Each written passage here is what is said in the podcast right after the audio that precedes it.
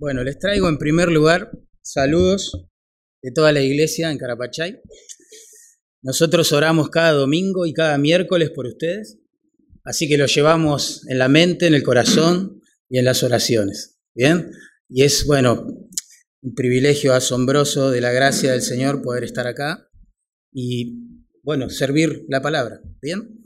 Les invito justamente a abrir sus Biblias en la carta de Primera Juan, capítulo 4, versículos 7 al 11.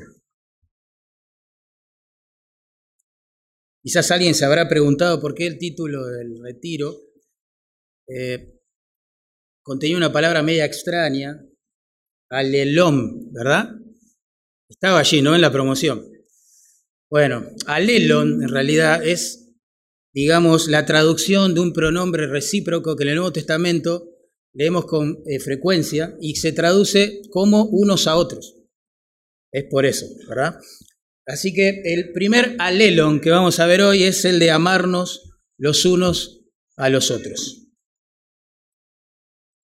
Noten 1 Juan capítulo 4 versículo 7. Dice, amados, amémonos, y acá está, alelon, unos a otros, porque el amor es de Dios.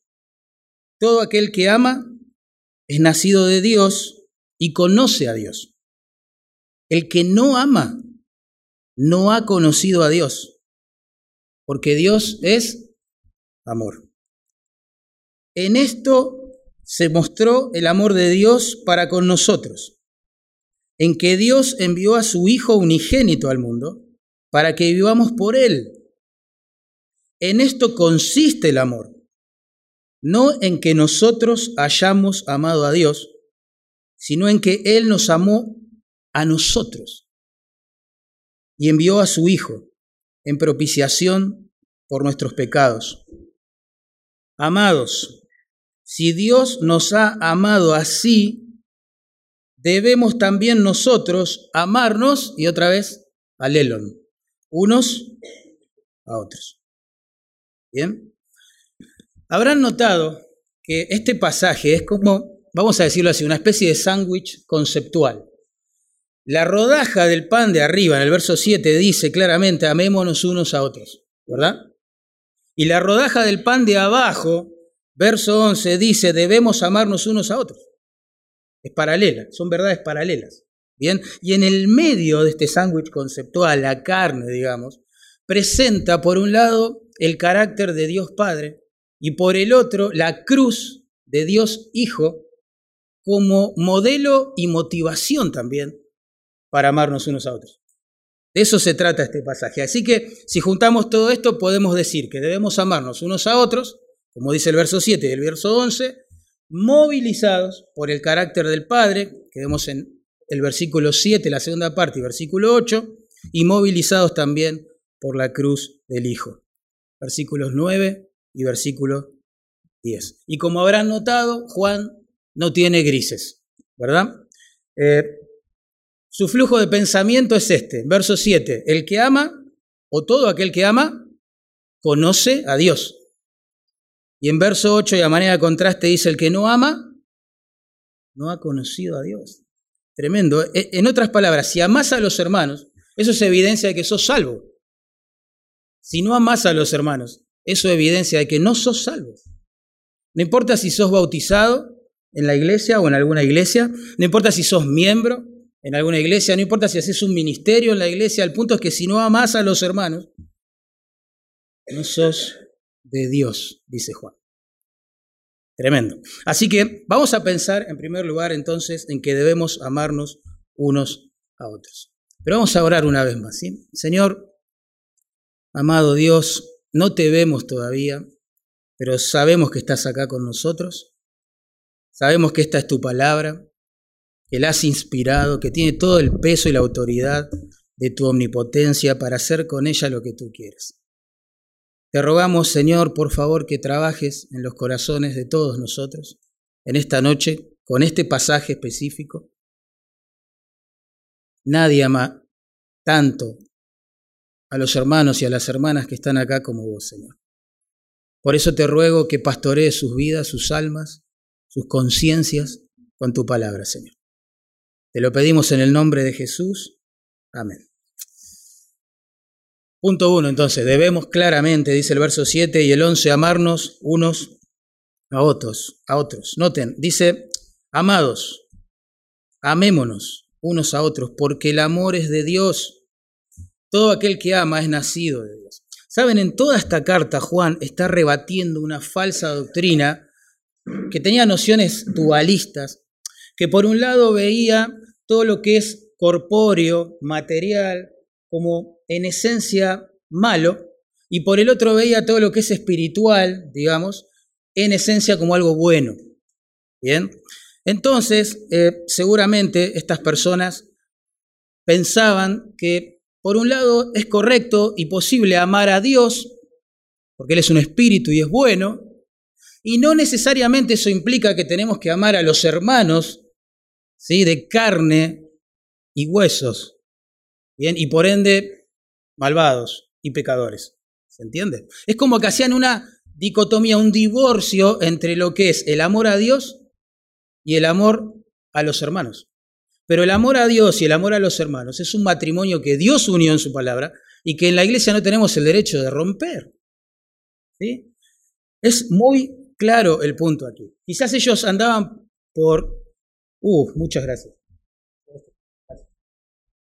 Quizás estas personas andaban por la iglesia tratando de convencer a los creyentes de que esto es así. Una cosa es el amor a Dios, otra cosa es el amor a las personas. Es fácil amar a Dios, Él es bueno, Él es santo, pero bueno, amar a los creyentes es otra cosa. ¿no? Hoy mucha gente piensa así.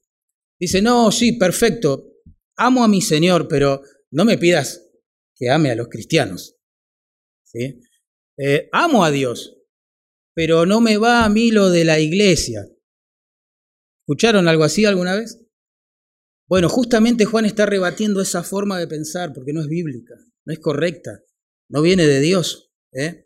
De hecho, el verbo que ahí se traduce amémonos implica una acción habitual. Es decir, el amor fraternal, hermanos, debería ser la característica distintiva de todos los miembros de las iglesias. Según palabras de Jesús, el mundo sabría, nos reconocería, ¿verdad? Como sus discípulos cuando nos amáramos los unos a los otros. Y aunque el argumento de Juan acá está muy claro, es mostrar básicamente que el que ama conoce a Dios y el que no, no conoce a Dios, también tenemos que reconocer a la luz de la Biblia nuestro propio corazón caído, una naturaleza caída que todavía late en nosotros, que cuesta amar. Cuesta amar en términos bíblicos, ¿bien? Todos luchamos para negarnos a nosotros mismos, de modo que no le neguemos ¿sí? el servicio a los demás. Todos luchamos por morir a nosotros mismos, de modo que podamos vivir para los demás. Bien. Eh, un ejemplo bíblico, nada más. Recuerden, Pablo quiere enviar a Timoteo de Roma, donde él estaba preso, a Filipos. Un viaje de más de 1350 kilómetros. Bien. Solo con la intención de que este joven pastor ame a la iglesia, fortalezca a la iglesia, edifique a la iglesia. Bien. Y uno se pregunta, y quizá le preguntaría a Pablo, si estuviera acá, Pablo, ¿por qué tenés que enviar a Timoteo, un joven pastor tan ocupado? ¿No, tenés, no, no había nadie en la iglesia que pudiera cumplir esa función? Bueno, Pablo respondería a esa pregunta con el capítulo 2 de Filipenses, verso 20-21. Dice, a ninguno tengo que tan sinceramente se interese por vosotros, porque todos buscan lo suyo propio y no lo que es de Cristo Jesús. Wow. En ese momento parece que todas las personas estaban rodeando a Pablo, bueno, él no encontraba ninguna de ellas que haría un viaje y un sacrificio semejante solo para amar a la iglesia del Señor. Y la razón es que, bueno, todos buscan lo suyo propio. Y saben, en la iglesia del siglo XXI sucede algo similar. Las encuestas, que son solo eso, encuestas y que marcan tendencias, ¿verdad? Eh, dicen que el 20% de los miembros de las iglesias, escuchen esto, ¿eh? el 20% de los miembros de las iglesias eh, realizan el 80% de las tareas ministeriales que involucran amor y misericordia. Tremendo. parece que los miembros de la iglesia del siglo XXI también viven para sí mismos, también buscan lo suyo, también están empecinados en buscar su felicidad, su comodidad, en llevar una vida autocentrada. Ahora, entiéndame bien, esto no significa que los hermanos en las iglesias se odian entre sí o se aborrecen entre sí. No, no, no, nada que ver. Quizás ellos se abracen en la entrada del templo, sonrían cuando se saluden, conversen de diferentes temas, haya un buen clima, ¿sí? Emocional en la congregación. Claro que sí. Pero el amor, hermanos, y esto es lo que tenemos que entender, y esto es lo que Juan quiere remarcar. El amor en términos bíblicos es mucho más que un cálido sentimiento. El amor en términos bíblicos es un comportamiento consagrado a practicar la palabra de Dios. Miren, el amor a los hermanos implica tratarlos de acuerdo a los mandamientos que Dios nos ha dado en su palabra. ¿Sí? Ese es el punto de Juan. Noten, 1 Juan 5, verso 2. Dice, en esto conocemos que amamos a los hijos de Dios, cuando amamos a Dios y guardamos sus mandamientos. ¿Ven la, la conexión allí?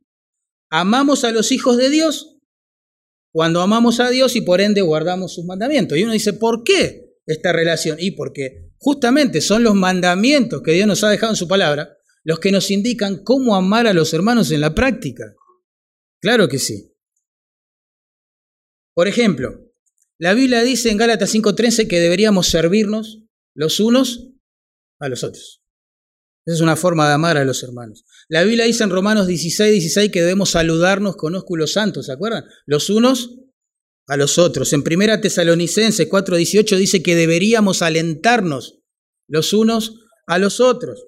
En Colosenses 3, 16 dice que deberíamos aprender unos de otros y que nos deberíamos aconsejar o exhortar los unos a los otros.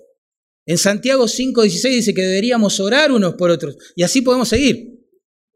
Esa es la forma concreta, bíblica, de amar a los hermanos. Ahora, si reducimos el amor, hermanos, a los abrazos, las sonrisas y los saludos, que por supuesto son todas cosas importantes, ¿verdad? Pero reducimos la esencia del concepto del amor bíblico solo a eso. Eh, nos estamos equivocando. Podemos pensar que quizás somos muy amorosos, cuando en realidad, si evaluamos nuestro amor a la luz de estos mandamientos de las Escrituras, lo que tendríamos que hacer es confesar nuestros pecados. Según 1 Corintios 13, 4 al 7, el amor es benigno. Eso significa que todo lo que hace, todo lo que dice es para bendecir, para el bien de otras personas. El amor, dice ese texto, también no tiene envidia. Eso significa que el amor no codicia lo que Dios en su amor y su bondad quiso darle al otro hermano. ¿Sí? Que es un amor que no se compara, no se queja, no se resiente mirando o los dones o el ministerio o la familia o el trabajo que Dios le dio al otro. El amor, según ese texto, no es jactancioso, eso significa que el amor no alardea, ¿sí? No se promueve a sí mismo, no habla de sus virtudes o de sus buenas obras o de lo teológicamente suspicaz que es. No, hermano.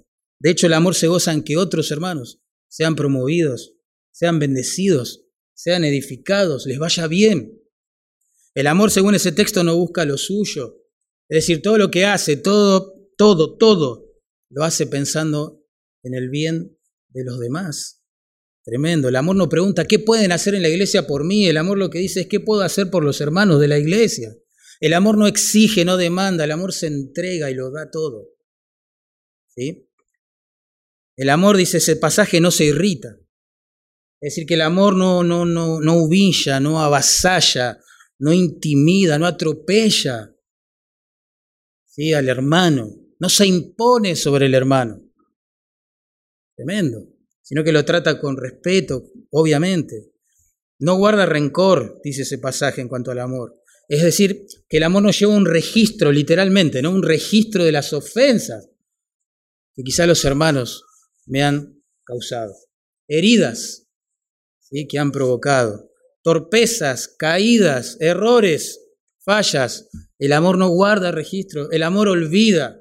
El amor, hermanos, eh, es pronto para reconciliar, el amor es pronto para restaurar lo que el pecado rompió.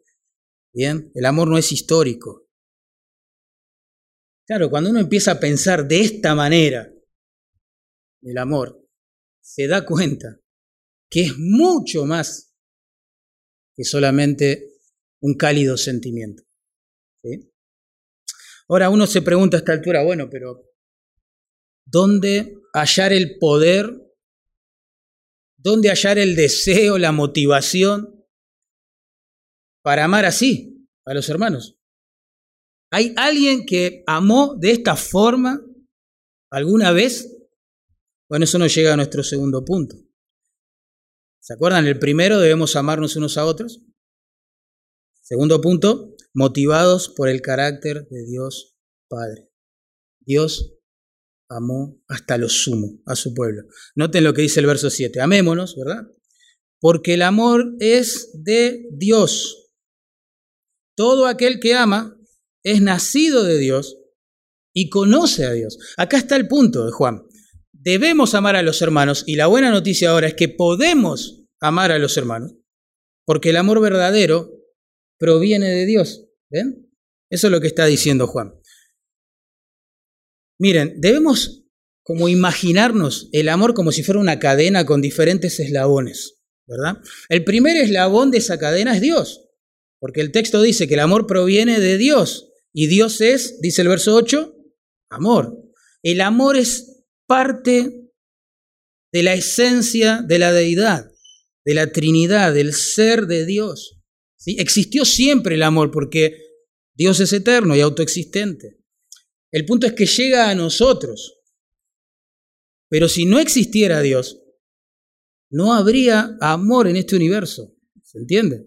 Porque el amor es de Dios. El trino Dios fue, es y será para siempre amor recuerden que nuestro Dios es un ser, una existente en tres personas, ¿verdad? Que siempre se han amado entre sí de manera perfecta y eterna. Dios siempre amó, ama y siempre amará. Ese es el primer eslabón de la cadena. El segundo eslabón en esta cadena es el don del Espíritu Santo. La Biblia dice que cuando una persona se arrepiente y confía en Jesús, el amor de Dios inunda su vida. El amor que está en Dios llega a su corazón. En Romanos 5.5 dice así, porque el amor de Dios ha sido derramado en nuestros corazones por el Espíritu Santo que nos fue dado. El amor que está en Dios llega a nuestras vidas en el momento de la salvación mediante el Espíritu Santo. El tercer eslabón en esta cadena ¿sí? es el fruto del Espíritu Santo. Cuando andamos en comunión con Dios, en obediencia a su palabra, el Espíritu Santo produce ese amor en nosotros, ¿sí? Llena nuestras vidas de ese amor. Y el cuarto eslabón en esta, en esta cadena, obviamente, es la obediencia de cada uno de nosotros, es la práctica de ese amor. El amor está en Dios, llega a nosotros en el momento que Él nos salvó, se manifiesta a través de nosotros cuando andamos en el Espíritu, y esto demanda nuestra obediencia. Así que si eres un creyente, si sos un creyente, no puedes excusarte diciendo, bueno, yo no amo a mis hermanos porque no puedo. O no amo a mis hermanos porque me cuesta un montón hacerlo. O no amo a mis hermanos porque no puedo olvidarme cuánto me han lastimado. No puedo perdonar lo que me hicieron. No podemos hablar así los creyentes. Para un creyente que ha sido inundado con el amor de Dios, Decir no puedo amar, en realidad es decir no quiero amar. Quiero vivir para mí mismo. ¿sí? Por eso Juan agrega, noten, avanza en su argumento, dice, todo aquel que ama es nacido de Dios. Ahí está el punto. El creyente ama porque ha nacido de un Dios de amor. En 1 Juan 5.1, fíjense, Juan une todos estos conceptos de manera muy simple. Dice, todo aquel que cree que Jesús es el Cristo es nacido, ahí está, de Dios. Y todo aquel que ama al que le engendró, es decir, a Dios, ¿sí? Ama también a los que han sido engendrados por Él, es decir, a los hijos de Dios. ¿Sí? Es decir, en otras palabras, el que es nacido de Dios va a empezar a amar a su padre, aquel que le engendró, y también va a amar a los otros hijos de este padre, ¿se entiende? Eso es lo que está diciendo Juan. Es un hecho de la vida, hermanos, que nuestros hijos se parecen en gran medida, mayor o menor medida, a nosotros. Bien, los hijos se parecen a sus padres, para bien a veces, para mal otras, pero nuestros hijos son como un tenue reflejo, ¿no? A veces de la apariencia física, otras veces de la forma habitual de conducirse, porque claro, ellos tienen nuestra herencia genética, pero también cultural, viven con nosotros. Y esta es la lógica que Juan parece usar acá, hermanos. ¿eh?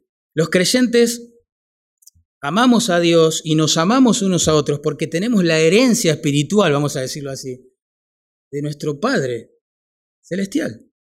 Nos amamos porque nuestro Padre es amor.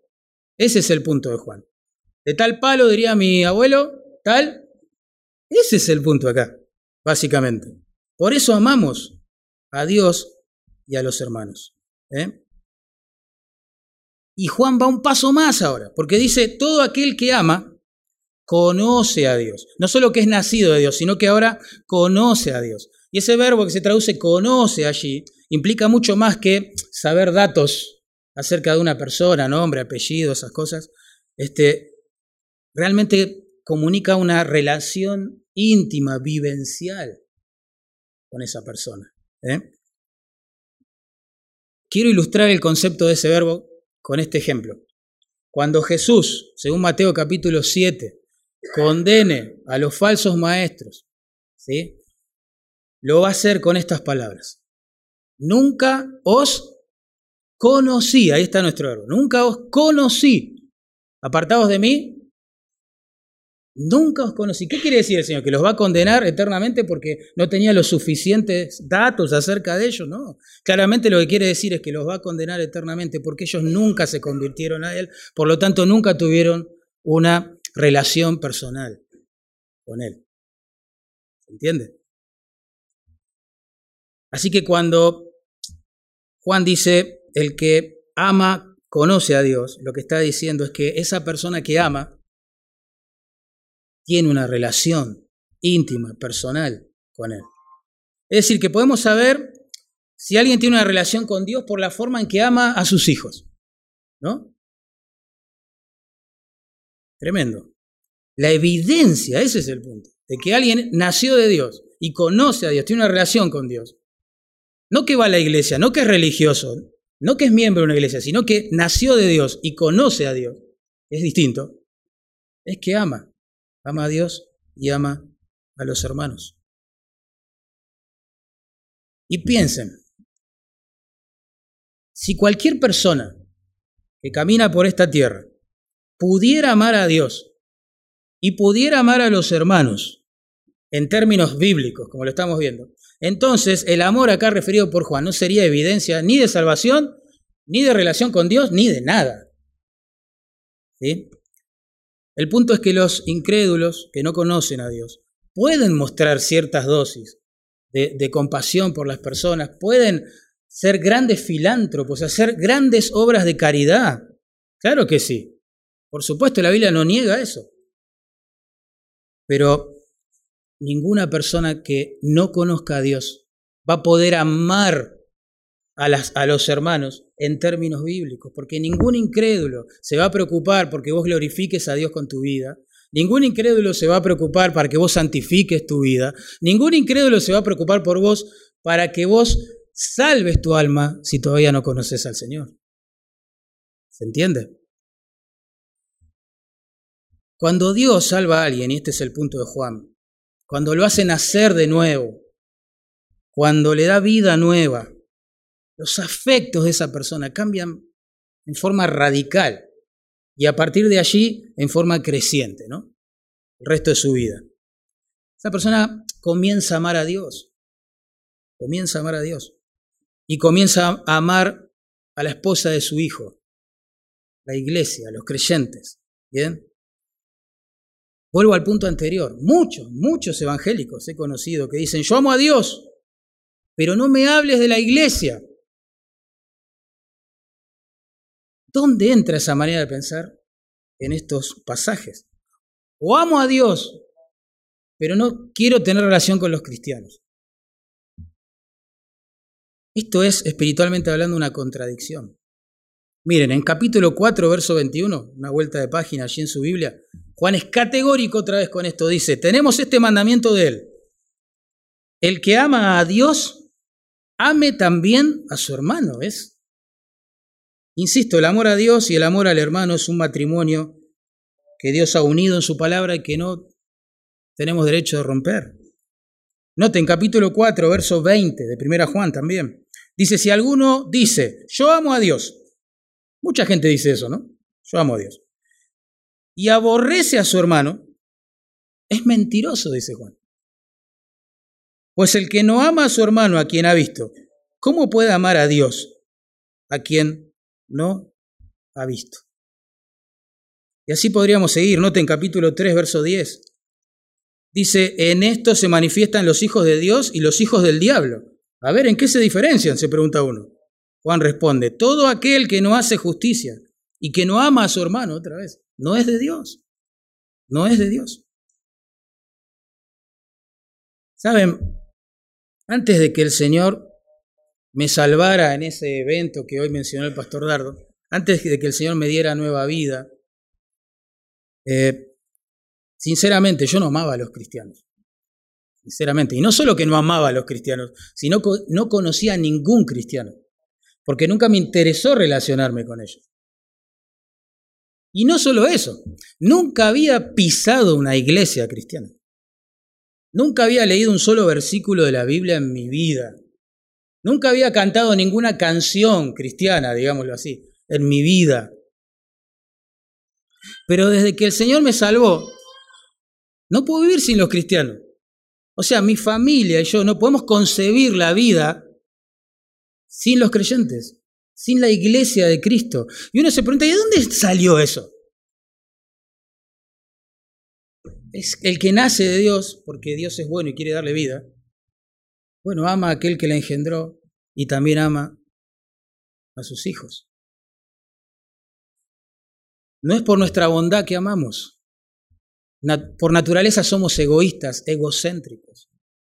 Queremos que nos amen. Queremos ser el centro de todas las cosas. Pero cuando la naturaleza de Dios invade nuestro ser y su luz este, desecha las tinieblas del corazón, comenzamos a amarlo y amar a los cristianos. Claro que sí. Por eso, cuando una persona dice ser creyente, ¿no? y tiene la posibilidad de congregarse en una iglesia sana, una iglesia bíblica, y no lo hace, y no lo hace no porque está enfermo, tiene problemas serios, sino porque, no sé, no, lo posterga. O quizás prioriza otras actividades, reuniones, salidas, causas que andan por allí dando vuelta. Yo me pregunto a la luz de este pasaje, ¿es un creyente? ¿Es un creyente? Cuando una persona me dice, estoy bien con Dios yo, yo leo la Biblia en mi casa, con mi familia, escucho prédicas por internet, suficiente. Yo estoy bien con Dios. Realmente me pregunto y me cuestiono a la luz de las escrituras y de la experiencia de los creyentes, ¿es un cristiano? ¿Ha nacido de nuevo? ¿Conoce a Dios esa persona? Puede ser, claro, puede tratarse de un creyente que no anda en el Espíritu, puede ser, pero suele tratarse de un profesante que no tiene el Espíritu. Por eso en el verso 8 Juan avanza un poco más y dice, el que no ama, ¿cuál es la conclusión? No importa lo que diga, ¿entienden? No importa quién sea, cuántos años hace que vaya a una iglesia, no importa. Juan dice, si no ama, es porque no ha conocido a Dios. Y uno pregunta, ¿por qué Juan? Porque Dios es amor, dice el texto. Volvemos al mismo punto. Esa expresión Dios es amor debe entenderse en el contexto de toda la Biblia, ¿no? Lo aclaro por las dudas. Algunos asumen que porque Dios es amor, como dice acá el texto, bueno, entonces no puede condenar ¿sí? A los pecadores eternamente, o no puede permitir que las consecuencias amargas del pecado este, afecten a su pueblo, y cosas como esas. No se puede airar contra el pecado. Pero bueno, el mismo Juan, que acá en capítulo 4, verso 8, afirma que Dios es amor, en el capítulo 1, verso 5, afirmó que Él es luz, ¿verdad? O sea que Dios es amor y Dios es luz. No es que Él es en parte amor y en parte luz. A veces actúa en amor, a veces elige o prioriza su santidad. O que es 50% amor, 50% luz. No, significa que Dios es amor y nos ama con un amor que es completamente santo, puro. ¿eh? Él es 100% amor, Él es 100% luz. En Dios no hay conflictos dentro de su ser. Siempre responde con todos sus atributos. Dios nos ama con la totalidad de su santidad. ¿eh? Él no puede, en nombre del amor, consentir con los pecados de los creyentes o dejar de condenar a aquellos que pisotean la sangre derramada de su Hijo en la cruz en nombre del amor. El amor de Dios es santo, santo, santo, como lo es Él. Por eso Pablo dice ya en un nivel más terrenal, ¿no? Que abajo, que el amor no se goza de la injusticia, se goza de la verdad. El amor no es amistoso con el pecado, no, no, no se ríe del pecado, no, no es compinche del pecado. El amor que viene de Dios no tiene nada que ver con el pecado. Eh, no se alegra escuchando chismes, participando de, pecados ajenos, encubriendo pecados ajenos. Tremendo. Dijimos en primer lugar que debemos amarnos unos a otros, ¿verdad? Dijimos en segundo lugar que eso lo podemos hacer motivados por el carácter del Padre. Y ahora vamos a avanzar un poquito más, versículos 9 a 10. Vamos a ver que debemos amarnos unos a otros motivados ahora por la cruz del Hijo. La cruz del Hijo. Verso 9, miren qué impresionante. Dice, en esto se mostró el amor de Dios para con nosotros. Algunas personas preguntan, ¿cómo sé que Dios me ama? Bueno, acá Juan es claro. Dice, en esto se mostró el amor de Dios para con nosotros, su pueblo. En que Dios envió a su Hijo unigénito para que vivamos por Él. Dios mostró su santo amor para con nosotros, dice Juan, enviando a su Hijo a morir para que nosotros podamos tener vida en su nombre. En eso se mostró el amor de Dios. Y esto corrobora, ¿no? Lo que decíamos en cuanto a la frase anterior, Dios es amor, que no significa que Él va, eh, no va a castigar, no va a condenar el pecado, ¿se entiende? Porque es amor. Tampoco significa que Él no se aira o se indigna contra nuestro pecado, al contrario, lo que sí significa es que aunque en su justicia debe, está obligado a, a castigar nuestro pecado, en su amor decidió castigar a su Hijo en nuestro lugar. Eso es lo que significa. Lo que significa es que en la cruz de Cristo se besaron el amor de Dios y la santidad de Dios. Se fusionaron, quedaron en evidencia delante de toda su creación. Dios muestra su amor para con nosotros, dijo Pablo, en que siendo aún pecadores, Cristo murió por nosotros. Y uno dice, pero Cristo muestra su amor, no el Padre, al morir por nosotros. No, porque el Padre lo envía. Por eso Dios muestra su amor, sacrificando a su Hijo. El santo y justo amor de Dios más que ser representado con un corazón, debería ser representado con una cruz cubierta, bañada en sangre. Uno se pregunta, ¿por qué sacrificar a Cristo? ¿Por qué sacrificar al que nunca pecó? En el lugar de los que vivimos pecando. ¿Por qué la cruz? ¿Por qué tanta humillación pública para el Creador hecho hombre? ¿Por qué? Y la respuesta es por amor. Por amor. En esto se mostró el amor de Dios para con nosotros, en que Dios envió a su Hijo unigénito, para que vivamos por Él. Juan, creo yo, acá está maravillado del amor de Dios.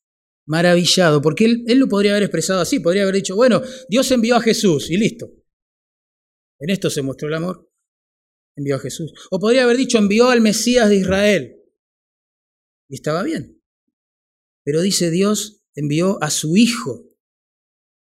Su Hijo. Es decir, lo más preciado del ser de Dios. Tremendo. Y agrega, su Hijo unigénito. Es decir, aquel Hijo que es único y completamente diferente al resto de hijos que después Dios iba a adoptar. El que nunca pecó, el santo, el amado del cielo. Así mostró Dios Tremendo. Por eso en verso 10 noten, el amor de Dios, dice Juan, consiste en que Él toma la iniciativa. Dice, en esto consiste el amor. No en que nosotros hayamos amado a Dios. Ahí, si fuese así, el mérito lo tendríamos nosotros. En eso no consiste el amor. Consiste en esto, en que Él nos amó a nosotros y envió a su Hijo, otra vez, en propiciación por nuestros pecados. En el, en el verso 19 de este mismo capítulo 4, Juan dice, nosotros hoy, ¿no? Le amamos a Él porque Él amó primero. ¿Y desde cuándo nos amó? En Efesios capítulo 1, verso 5, ustedes saben, en adelante, Pablo nos revela, inspirado por el Espíritu Santo, que Él nos amó desde antes de fundar al mundo, ¿se acuerdan? Yo no había nacido, vos tampoco. Dios determinó en amor predestinarnos para ser adoptados sus hijos. Antes de crear el mundo. Es decir, que antes de decir sea la luz, como dice el teólogo español Pérez Millos, antes de decirse a la luz, Dios dijo sea la cruz. ¿Sí? Tremendo. Sí, claro, en eso consiste el amor, que Él nos ama primero, Él toma la iniciativa. Ni siquiera le hemos pedido que nos ame, porque ni siquiera habíamos nacido y ya decidió amarnos. Por eso en verso 10, la segunda parte, Juan agrega, en esto consiste el amor, ¿no? Que envió a su Hijo en propiciación por nuestros pecados. Ese sustantivo que ahí se traduce propiciación tiene las ideas de apaciguar, de aplacar, de calmar, entiéndase la ira. La muerte de Cristo, hermano, satisfizo las demandas de la justicia de Dios y por ende aplacó su ira contra nuestros pecados. En eso consiste el amor. Hermanos, la Biblia todo el tiempo dice que Dios revela su ira contra el pecado del ser humano. Y no se pone colorado el Señor por decirlo, al contrario, es parte de su santa reacción hacia todo aquello que es pecaminoso. En Romanos capítulo 1, verso 18 dice, la ira de Dios se revela, la idea se está revelando todo el tiempo, contra toda impiedad e injusticia de los hombres. Y peor, peor todavía, peor, porque la dureza del corazón de esos hombres, ¿sí? hace que no se arrepientan y por ende vayan como atesorando, acumulando más ira, más ira, más ira, más ira, para el día, dice el texto, Romanos 2.5, de la revelación de la ira de Dios o del juicio final. En, en el Salmo se presenta a Dios como un arquero que está tensando la cuerda, tensando la cuerda cada vez más, más, más, más, para que el impacto sea mayor, cuando sea el momento adecuado de disparar la flecha. Imagínense, no es un chiste. Somos acreedores, merecedores de la ira de Dios, vivimos pisoteando sus leyes, su palabra, su hijo, su pueblo, todo, por años. Saben, en el paganismo, del tiempo de Pablo, del tiempo de Juan. La gente creía que debía aplacar la ira de sus dioses, con minúscula obviamente, mediante las ofrendas y los sacrificios.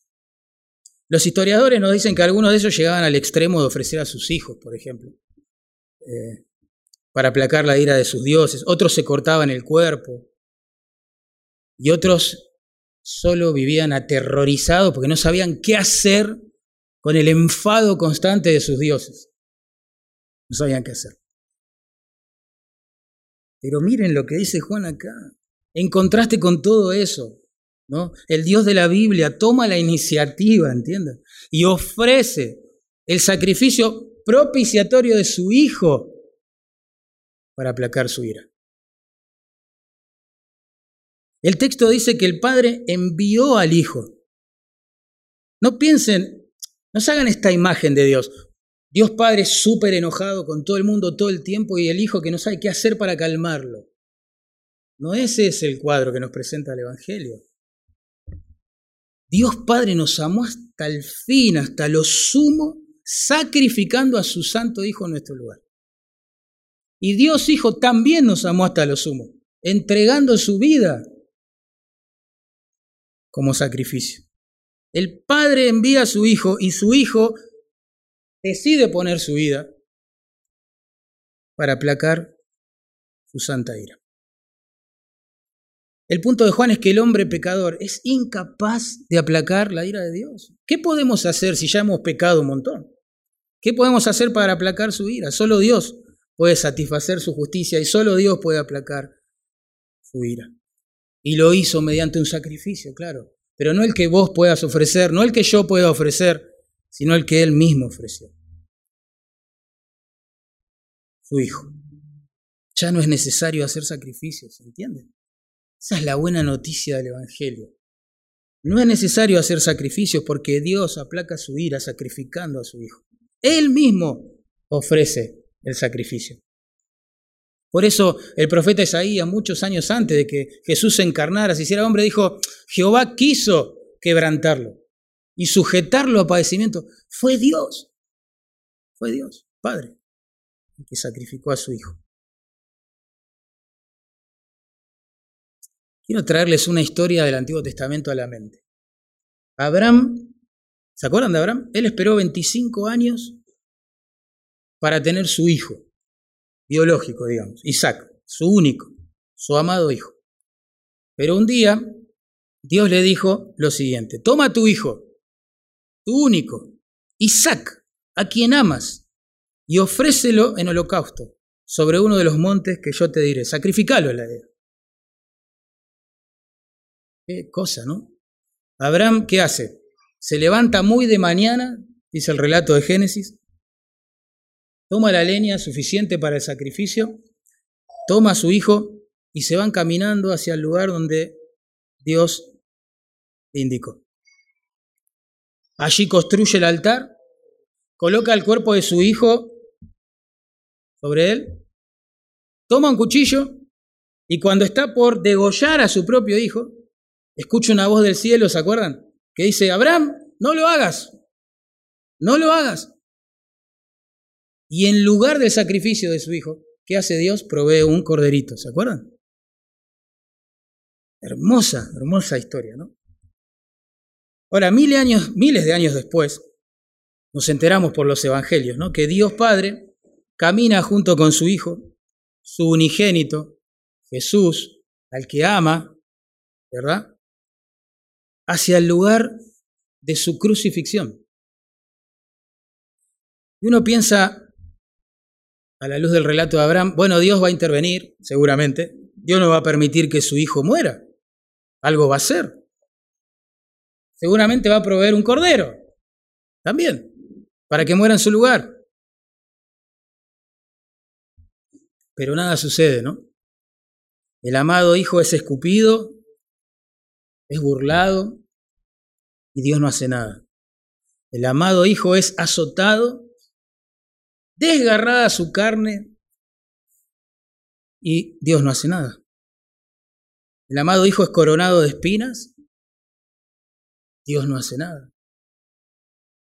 El amado Hijo es clavado madero, manos y pies, y Dios no hace nada. El cielo se oscurece, pero no se escucha ninguna voz, nadie interviene, el Padre no hace nada. El Hijo finalmente muere. Uno dice, ¿por qué? Porque Él era el Cordero. Él era el Cordero de Dios que quita el pecado. Él era el sacrificio él moría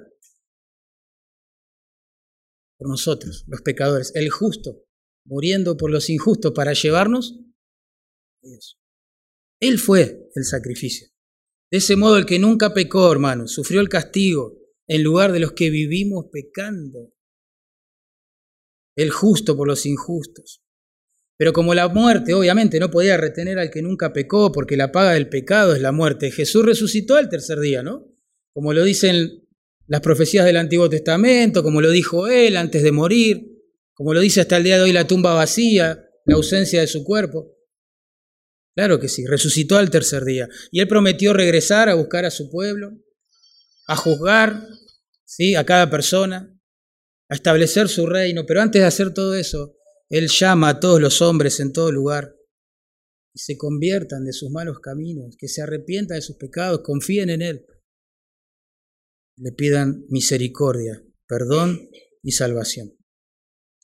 Debemos amarnos unos a otros, motivados por el carácter del Padre, motivados por la cruz del Hijo. Y miren cómo Juan hace todo práctico en el verso 11. Dice, amados, si Dios nos ha amado así, debemos también nosotros amarnos unos a otros. ¿Ven? Juan conecta las cosas que Dios hizo por amor a nosotros con las cosas que nosotros ahora deberíamos hacer por amor a los hermanos. En 1 Juan 3:16 dice lo mismo, en esto hemos conocido el amor, en que Él puso su vida por nosotros. También nosotros debemos poner nuestras vidas por los hermanos. Como que Juan nos dice, mira, si Cristo murió por mí, bueno, yo ahora debo vivir para ellos. ¿Eh? Si Dios me ha amado al punto de sacrificar a su Hijo por mis pecados, yo no puedo negarme a amar a los hermanos. Ese es el razonamiento. Y hermano, para hacerlo personal, ¿cómo podrás, a la luz de semejante sacrificio y muestra de amor, exigir que te amen en vez de amar? ¿Cómo a la sombra de la cruz vas a quejarte, no sé, porque los hermanos no me atienden o no me visitan? En vez de atender, en vez de visitar, en vez de ministrar y servir al otro. Si Cristo, imagínate, Cristo el justo, no nos maldijo en la cruz, ¿cómo nosotros vamos hablar mal de nuestros hermanos, murmurar de nuestros hermanos, difamar, calumniar a algunos de nuestros hermanos. Si Dios, el Dios Santo, perdonó una deuda tan grande de pecado, ¿sí? Sacrificando a su Hijo, ¿no deberíamos perdonar a nuestros hermanos? Si el que nunca oró, nunca pecó, oró por nosotros diciendo, Padre, perdónalos porque no saben lo que hacen. Yo ya no tengo más excusas ni argumentos para no perdonar. ¿Con qué cara no? uno va a negarse a perdonar los errores de otros, las torpezas de otros, las caídas de otros, sea un hermano de la iglesia, el cónyuge, los hijos, quien sea, a la sombra de la cruz? Imposible. Si Dios lo hizo todo para reconciliarnos con Él, ¿cómo yo no voy a hacer todo para reconciliar las relaciones rotas por el pecado? En la iglesia, en casa, donde sea. Hermano, de esto vamos a hablar mañana, pero la falta de perdón va a llenar tu corazón de amargura. Y la amargura va a deformar con el tiempo tu personalidad va a fear tu rostro, va a contaminar tu corazón, por ende va a ensuciar tus comentarios, va a infectar todas, todas tus relaciones. Y si no te arrepentís vas a vivir y morir destilando veneno. La misma cruz que nos redime, hermanos, de nuestros pecados, la que nos reprende cuando no perdonamos. Y nunca podremos perdonar mayor cantidad de pecados a otro que los que Dios nos perdonó a nosotros en Cristo. ¿Saben? Aclaro esto por las dudas. No es que el amor a los hermanos es un requisito para ser salvo, es decir, arrepentite tu pecado, confía en Jesús, ama a los hermanos y Dios te va a salvar. No, no ese es el argumento de Juan. No es por obras la salvación, no es por ser amorosos la salvación, sino que el amor es una evidencia de que ya Dios nos ha salvado, que es distinto, ¿no? El punto aquí es que cada uno debe examinar su corazón. Ese es el punto de Juan. Yo nací de Dios, conozco a Dios. Bueno, una forma de saberlo es amo a Dios, amo a mis hermanos. Yo tengo un amigo en el ministerio que vivió muchos años siendo ateo. Él defendía básicamente la bondad intrínseca del ser humano. Por eso se enojaba tanto con el cristianismo, que todo el tiempo está hablando de pecado y pecado, y que la gente no es buena, ¿sí? sino que tiene una naturaleza caída y cosas como esa. Y él se ofendía cuando escuchaba estas cosas. Pero saben, fue justamente su falta de amor, su corazón frío, su falta de interés en otros, que Dios usó para mostrarle su pecado y llevarlo a Cristo. Esta persona hoy es pastor, predica la palabra por todos lados, pero Dios usó su falta de amor, su frialdad de corazón, ese corazón de piedra que no podía latir de amor por Dios y menos por los cristianos, para mostrarle su pecado y llevarlo a la cruz. Por eso, si tu estilo de vida se caracteriza por la falta de amor, no es que a veces, sino que se caracteriza por la falta de amor, de perdón, de gracia, de misericordia, no tenés compasión. Si tu vida se caracteriza porque no, no tenés deseos de congregarte, de reunirte con los hermanos, no tenés interés en el bien espiritual de los hermanos.